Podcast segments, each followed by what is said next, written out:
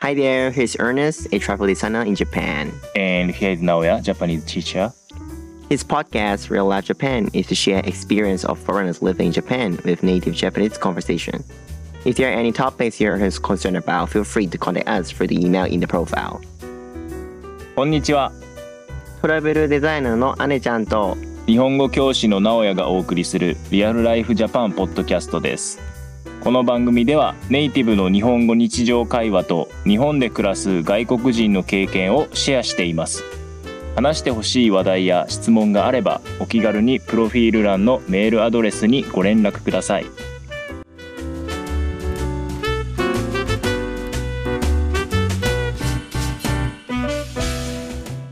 今回も始まりだしたリアルライフジャパンポッドキャストあれ先週も噛んでなかったなんか何回言ってるねんって話やね 噛んでるねん、ありますはい結構盛大に噛んでるねまくってますはいうんえっとエピソード43ですイイェイェイはいもう43回目ですねうんはい今回は今回はですね まあ前回あの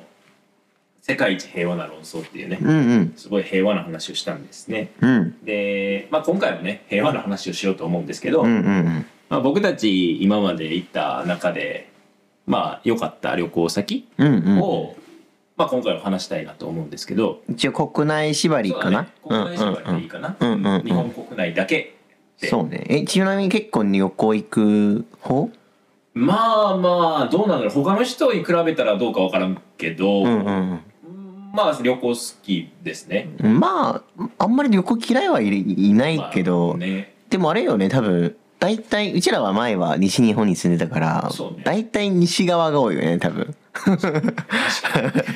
うん多分まあ皆さんなちょっと感じる感じるかどうか分かんないけど実は両方東京あんま知らないしってそういうね違い ないそれはあるけど、うんでもまあ今回はね、うん国内の中で我々が行ってきたこと、えーところがね良かったとあのところをちょっと紹介していきたいなと思ってます、はいどうしますか先に先に僕行きます行くはいはい。じゃあ、まあちょっと何個か言えるかわかんないんですけどまあまあ全然いい、じゃあまずは、えーっと、そう東北を紹介したいんですよね。うんで、えーっと、実は去年の、えーっと、夏の時に東京行ってきて、うんで、あの、三東北三大祭りっていうのがあるんよね。で、それを皆さん、あの、見てほしいんやけど、でも今回はそれじゃなくて、あの、えっ、と、東北の、えっ、と、震災って皆さんわかりますかねあーはいあの2011年にね、えーすごく大きな津波を、えー現れてる、えーそういう地域があって東北の方に。んでそこで、えーとまあ、津波を受けた建物だったりとか、そういう、あのーまあ、当時のなんなんですかねいろいろ出来事うんを、あのーちゃんと残している資料館だったりとかそういうのがあるんよね。東北の方で。なので、あの、まあちょっと、なんで、なんていうかな、あの、楽しい旅っていうよりはうん、こういう出来事があって、あの、この地域に住んでる人たちが、うんどういうふうに立ち直ったったかとかあとまああの本当にあの特にあの結構スタッフさんとかもあのそそういう施設のね、うんスタッフさんとかも本当にその震災を受けた人たちが多くて、当時のお話すごくなんていうリアルに教えてくれたりとか、まあ、改めてやっぱこういうあの、まあ、でっかい事件がね忘れちゃいけないしあの常にそういうねあの特にねうちら私たちはね今自然の中にたくさん自然の中に、えー生きてるということで、うん自然の、まあ、怖さというかね、それを忘れないでほしいなっていうのはあるからちょっと今回東北をピックアップしたいよね。うんで皆さんがそあのその震災のそういったあの、まあ、資料館だったりとかより震災のもともと取り残されているあの建物をに見に行きたかったらあの3.11ロードっていうのがあるんよね。おうでそこであのあのまあそのままの建物もあああったり資料館もあったり、であとなんやろな復旧した道路とか、うんそういうのもいろんなパターンがあってあのーまあ本当に全然1日2日くらいでも全然回りきれないとか、うん、あるので皆さん興味あったら、うーんうん、ちょっと検索してみてくだわさかいり。ましたうんうん、聞いたことあるそれっえて。実はねないわうんうんうん、そう多分ね日本人でもあんま分かんないんかなう。んうんうんなんか多分日本人そのまあ3.11の話をすちょっとだけすると、うんうんうんまああのニュースでねやっぱり日本中でその当時はすごい放送されたから、うんうんうん。そのまあ被害の状況だったりとかそういうのは一応ニュースでは他の地域他の地域に住んでる人うんうんうんは、ニュニュースでは見たけどうんうんその後うんうんまあもちろん調べたら出てくるとは思うんだけど、うんうん普通にしている人あまり調べたりしないでうん普通のメディアでこう見てる人にとってはあんまりこうその後のことっていうのはうんあんまそこまでねうん報道もされてない報し道されてない。あのーなんていうのかねやっぱく暗い話が多いやうんんやっぱこういう災害っていうのがそうねまあもちろんあのその災害に関してもすごい大事で忘れちゃいけないっていうのはあるけどその復旧今す実はすごい綺麗なんよね。うんあの街がすごい綺麗でみんな結構本当に元のせ元のも生活ちょっとこう分かんないけど、でも今の生活は十分にあの生活できるというか、うん本当すごい綺麗で、うんあの本当にあのなんていうかな元元気つけられたというか、うんうん、あのこんな大変なことが皆さんがあってたのに、まあ、頑張って、まあ、生きようとしてるっていうのね、うんっていうかねその力がパワーがね、うんやっぱあって、まあ、僕もすごい感動したりとかするんで,、で特にね残念ながら今年はねあの能登地方のもうねあの皆さんちょっとあわあんま分かんないかもしれないんですけどあの石川県という場所があってでそこの一番北部北の方ですね能登地方というのがあって今年の、えっと1月1日に、えー実はねちょっと大きな地震が地震がありまして、えー同じくねあのすごいね大変な思いはしてると思うんですけどやっぱ改めてねこういう自然災害と一緒に暮らしながらうんやっているというのを分かってるからまあ本当に何ですかねすごい楽しく会見するっていう意味じゃなくてちょっと違った旅の仕方ですよね。うん、本当に勉強っていうかあこういう歴史を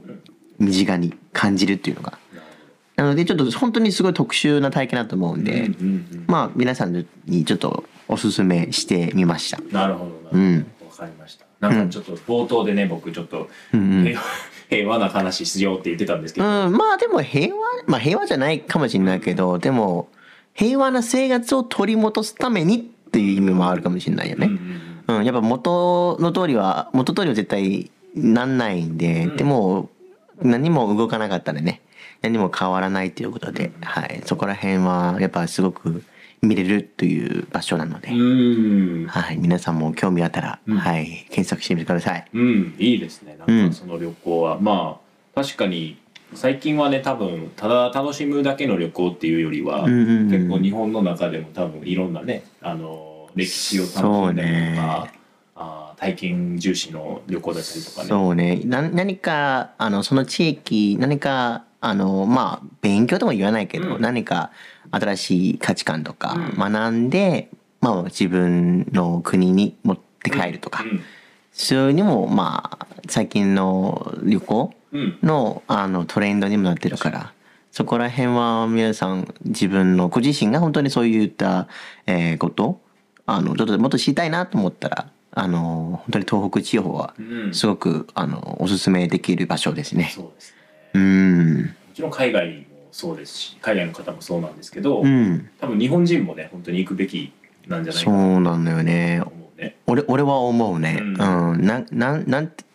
まあうちらはあ特に僕はねあの関西にはいたはいたけど昔阪神阪神大震災もあったやんう。ん、うん、あのまあ直哉が生まれて間もなくかな。そう。 僕がねゼロ歳の時。そうよね。はいそういうことそう95年やもんね。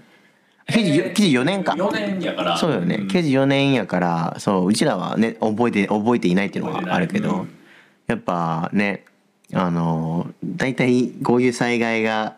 時間とともに忘れられ忘れられていくっていうのがあるからそう,、ん、そういうのがあ、ね、ちゃんとまあね覚えてっても言わないけどこういうのあったよっていうのを知った方がいいかもしれないね。うんうんううんうんん本当にそうですよねなんかううんまあ旅行を通してね多分地震に関してとかうんもそうだしまあ新しいこと学んでうん、まあどこに日本だったらねどこにいてもやっぱ地震の可能性はそうあのあね。るのでうんうんうん。それはね学んで帰ってくるっていうのはすごうんいいいことですね。はうい。んということで、はい。面白い。僕うん、僕の方ではあの東北うん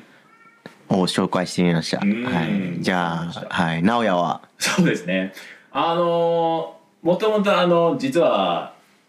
そうですね、島根をちょっと紹介しようかなと思ったんですけど、ほうほうほう。でもちょっと今、まあ話聞いてね、ちょっと変えようかなと思って。ほう。 ほえっと、まあ僕もともとやっぱ関西、大阪に住んでたんで、う。うんうんうん。まあちょっと近場でよく行くところがあったんですよね。ほう。で、それが大体和歌山県っていう、はいはいはいはいはい。えっと、大阪の南にうん。あるんですけど、そうね。そうそうそうで結構みんなあの京都奈良大阪はねやっぱりもうなんていうのかなまあメインよメねイン。うんうんうんう。うんうんんそうで、まあ、ひまあ神戸兵庫の方にも行く人もやっぱ多いと思うんですけどそうね。京阪神っていうそうもだんね。ね大体。そううんだうねん。うんまあ南の方って結構見落としがちなと思うんですうけど、んうんうんうん。で和歌山は僕結構家近かったんでうん。結構よく行ってたんですよね。でえっとまああの僕カナダに前行ってたって言ってたんですけどカナダから帰ってきてから、まあ、もう一度ちょっと和歌山に久しぶりに行ってみようと思ってほうほう。でちょっと検索したらあの熊野古道っていうはいはいはいはのがあって。で結構最近ね海外の方も来てるって聞いたんですけどまあどうかわかんないんですけい。ど、めっちゃ多いね。多いですよね。うんうんうんうんで、まあ、僕もその時実はコロナの時に行ったのかな。うんう。うんん、で 全然人いなくて、うんうん。で行ってみたらねやっぱりこうなんだろうなんかカナダから帰ってきた分もあったんだけどこう自分の国の歴史うんうっていうんうのん。をこう改めてこう振り返ることができた旅だなと思って、うんうんうん。なんか熊野古道まあ多分さっきうん羽根ちゃんが紹介してくれたのは、うん、地震の歴史というか、うんうんうんまあ、地震の過去の地震のことを学んだりとかそういう旅もあると思うんですけど、うんうん。僕の場合その熊野古道に行った時は、えー熊野古道って本当にもっと古いあの、うんうん歴史うんうん。のことが結構あって、うんうんまあ、お寺とかですね神社とか、あと実は熊野古道ってもともとその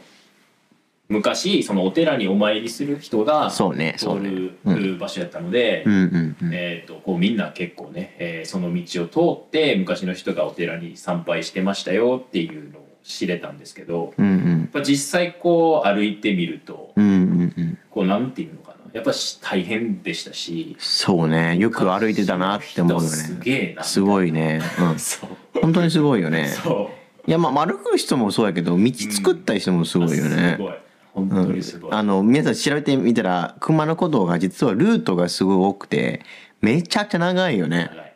うん、まあ関西全体回ってるからあれ一番近いのが京都まで回ったもんねなんか一応。多分京都にな、まあ、奈良に通じてって、うんうんうん京都は熊野古道っていうのかちょっと分かんないけど一応なんかね一応なんかちょ京都からっていうのがあるらしくて、うんご京都から大阪は分からんけどちあょーっとだけ入っててそうだねでそこからぐるっと奈良行くルートもあるし和歌山県とかあの三重とかねある一応最終的には伊勢神宮というところまであの行くんでそうすっごい長いよねそうどどのパートを歩いてたいや正直僕らが 僕が歩いたのは全然短いところだけど、うんうんうんまあ、だからできるだけこう車で行って、うんうんうん車でまあ近くまで行って近くのお駐車場に止めてうんうんうんでえっと大体駐車場に止めたらその杖みたいなのがそうねそうねあるねうん杖取ってで、うんいまあ歩いたんだけどまあその短いルートでも結構なんだろう今の人にとっては長いって感じるんじゃないかなっていういやーな長いよいやめちゃくちゃ長いようんうんうんまあでも、まあ、歩きやすいは歩きやすいけどねまあまあまあうん、大体はね、うんうん、めちゃくちゃ登山っていうわけじゃないけど、うんまあでも、うん、長いしそうそうそ途う中ん何があるかって言われたらそうでもないしそう ね森しかない森 そうまあでも逆にうん関西の皆さんイメージやっぱ都会ってイメージ都会が寺とかそういう子多いんやけどがっつりした森とか自然もあるよっていうのも結構新鮮かもしれないね。そうだね、うんうんなんか北海道に来て改めて感じるんだけどこう、うん森の種類うん。うんうんうん。結構違うなと思って、違うねそう全然違うねうまあん北海道はね多分白樺とか、うねん結構こうなんだろう針葉樹林っていうのかなそうね松松系が多い松ね系多いよねうん松系多いねうんそうねでもやっぱりこう関西に行くと結構まあちょっと熱帯の地域の方が強いからそうでねそっちでえっ、とまあ育つ木が多いうん具体的にあんまり何かって言われるとちょっと分からないけど、違色も違うもんねううね、ん緑の色だったりとか冬な冬になるととあやっぱ北海道は松系が多いからあの若干緑も残ってるんよねうん西はやっぱ少ないもんねハゲていくんよねみんな やっぱ落ちちゃうよねそうそうそうそうそうその風景もまあ楽しめたりではないかなと思うよねそうね。うんうんうんうんやっぱりなんか、うん、まあそれぞれ魅力があって面白いんだと思うんだけど、うんうんうんこう和歌山のその森、まうあ、ん熊野古道を歩いた時に、うんうんこうやっぱその和歌山の森って森の特徴もすごく分かったし、うんすごいこうまあ神秘的というか、うん歩いた時にこうなんていうのかな心が洗われるというか、うんうんうんうんうんなんかすごくそういう体験ができたので。そううねん、なんかそれもね、えっと、歴史を学びながら、うんうんまあ、またさっき喋ってくれたこととは違うけど、うんううんん、そういうのもすごい面白いのかなって最近はすごくそうねね皆さんもし熊古道に興味ある人もちろん検索していただくのもすごいいいんですけどあの結構ガイド付きのツアーが多くてあのほんの自分で歩くよりはガイドさんと一緒に歩くと全然違うよね。あのんまあなぜかというとあの、まあ、僕が紹介した東北もそうなんですけどあのどちらどどちらかというとあのめちゃくちゃなんて言うだろうねあの資料館じゃないんでやっぱりあこれはこれですとかそういうあのなんか解釈そういう説明もなくずっと歩くっていうのが多くてであの皆さんあのどういうふうに体験してほしいというとあのそのあのないないことなんかなんていうか昔のことをイメージなくしながら歩いてほしいのよね。あうん、例えば熊野古道は昔あ実はこういうルートであここら辺は昔こういうお店があったんですよとか、そういうのをあの、まあ、今の風景を見るだけじゃなくて昔のあ多分こういう感じなんやろうなっていうのを、まあ、妄想じゃないけど、うんイメージしながらあの歩いていくのもまた別の楽しみ方というか、うんうんうん、そっちの方がなんていうのかなあのまあよりあのその場所うんの魅力は感じれるんじゃないかなとは思うそようだね。ね、うんうんうんうんなんかなんだろう僕はもう29歳でまあ姉ちゃんもねうん同い年だと思うんだけど、うんうんなんか昔の旅行ってなんか楽しい友達と行って楽しいみたいなんで終わってたんだけど、そうね今深い旅がねやっぱ深い旅がみんな欲しいんそよう。あのなぜかというとあのなんて昔は写真を撮ってでむ持って帰るやん そうそうで今は事前に写真が見れること多いのよもう事前に SNS とかだからあ写真も見たわとでじゃあそのあのバックグラウンドだったりあーストーリーはど何がスペシャルで何がおもろいねんとうんうんちょっとそこのプラスアルファがないとまあ別に悪いとは言わないけどん今の時代はそんな感じだよねんやっぱ写真だけじゃないよねんうんうん写真を事前に調べてるしもう Google で検索したら出てくるから、逆にせ検索してもなかなか出てこうへんインフォメーションが欲しいということで面白いねうんうんだからまあ皆さんメジャースポットもいいんやけど、はい我々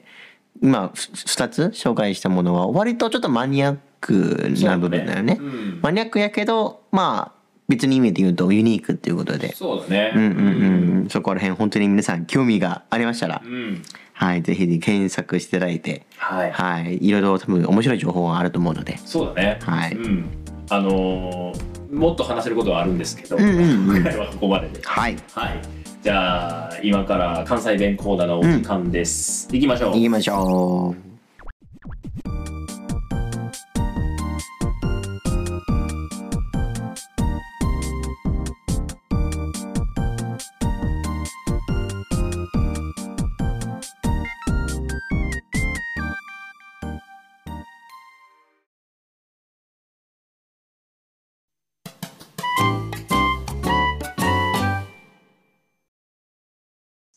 関西弁講座イエイエーイーイ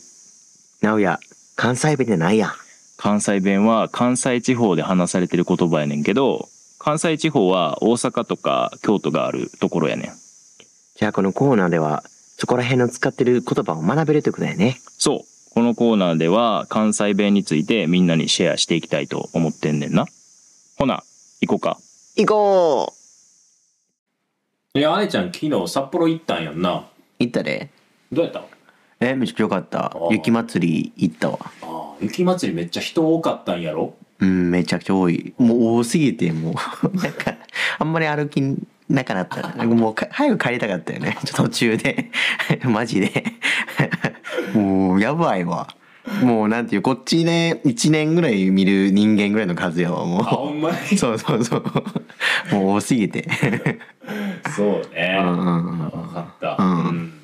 まあ雪祭りの話もねしたいんだけどうんさっき僕がね、えーまあ、関西弁講座なので関西弁の話をするんですけど、ね札幌の話入ってきたけどねそう最初にね僕が言ったのは、えー昨日札幌行ったんやんなうん言いましたね、うんはい、やんなですね、ううんん前回やんかーの話したねヤンとヤンカーとかねやんかーしましたね、うんうんはいえーやんなーはまあ標準語で言うとじゃないじゃないっていう感じ疑問系ねちょっとねちょっとね、ううんん、うんまああのちょっと優しい感じで聞く時かな、まあ、うんうんうんあの確認の時とか ね、そうねそうねうん、なんか結構なんでやろう 勝手なイメージやけど女の子とかやんなとか言ったらちょっと可愛いなと思うよ ねあ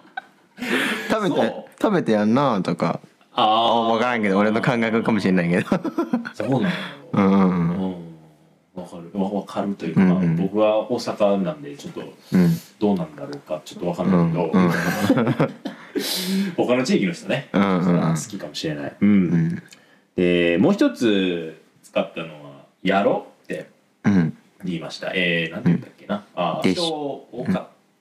よかったやた、ろやろって言いましたね、うん、標準語ではででしょうっていう意味ねうねん、やんなよりちょっと革新的そうね革新的やし自分の思いのまんまかなみたいなうんうんまあまあ本当にでしょっていう意味うんうんうんうんまあほぼ分かってるよねそうそうそうそうそううんほぼ私はそれはもう分かってるけど、うんうん一応、うんまあ、聞くではないけどうんうんうん言ってるっていう感じかなえーじゃあまとめてみるともう前回も「やん」と「やん」「やん かやん」「行ったやん」「行ったやんか」「行ったやんな」えー「行ったやろ」ってもしこれ4つのパターンやったらどういうふうに説明すればいいそのなんかこう使い分けっていうかうんうんうんうんうんえー「行ったやん」とう「ん行ったやんか」は、えー自分うんうんうんかな自分がこう相手に対して「あ知ってるでしょ」っていううんうんうんうんう感じんで言うかな、うんうんうんうんこのこと多分知ってると思うけど「うん行ったやん」って言うと「うんあ私行ったでしょ私行ったよね行ったって知ってるよね」うんうんうっていうん感じで使いますね。うんうんうんで行ったやんかもお同じですねまあ意味合い的には、うんうんうん大きく見ると同じですうんうんただやんかやんやんかの方がちょっと質問っぽいかなうーんうん、でも「やんな」と「やろう」はうん相手に対する言葉かもしれないねそうだねうん、ヤンと、まあ、ヤンとヤンカは、両方いける気がする。そう自分のことも使うあいいしね、相手も、あ、いやこの間行ったやんとか、この間言ってたやんうん。そうね相手にも相手もつ、相手も使えるけど、でもやんなとやろうって自分言わないよ言ね。わんね自分のことは言わんねね。うん、今気づいたけど。 今気づいたそう、今気づいた。確かに、あれもしかして、そう、自分に言わないねそ。れが違いかその違いかな。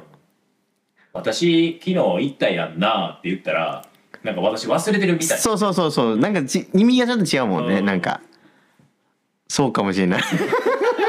喋ってるいや難しいね本当にすごい微妙なニュアンスの違いやから嫌いだけどねでもそれはそれで使い間違えるとちょっと変やもんねねんねね でも説明がなかなかしづらいっていう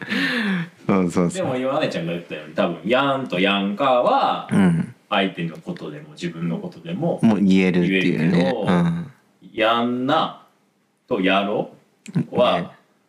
相手やもん相ね手のことだねそうね自分のこ自分がしたこととかそうねそうね確認する時には使わないかうんらうんうんうんそうねそうね、だと思うわ、うんうん、結論出た結論いや皆さん納得してるかどうか分かんないけど関西の人ね他の人に聞きたいけどいやーちょっとまだ微妙かもしれないけど、うんでもまだまだまあまだなんか本当にあのしっかりした回答があったらまた改めてこのコーナーで皆さんに紹介しようと思いますね。はい、ということで今回はそろそろ終わりの時間になりました。えー皆さん楽しんでいただけましたでしょうかポッドキャストの感想や今後話してほしい話題があったら、えーメール送ってください。それでは次回またお会いしましょう。ほほなねー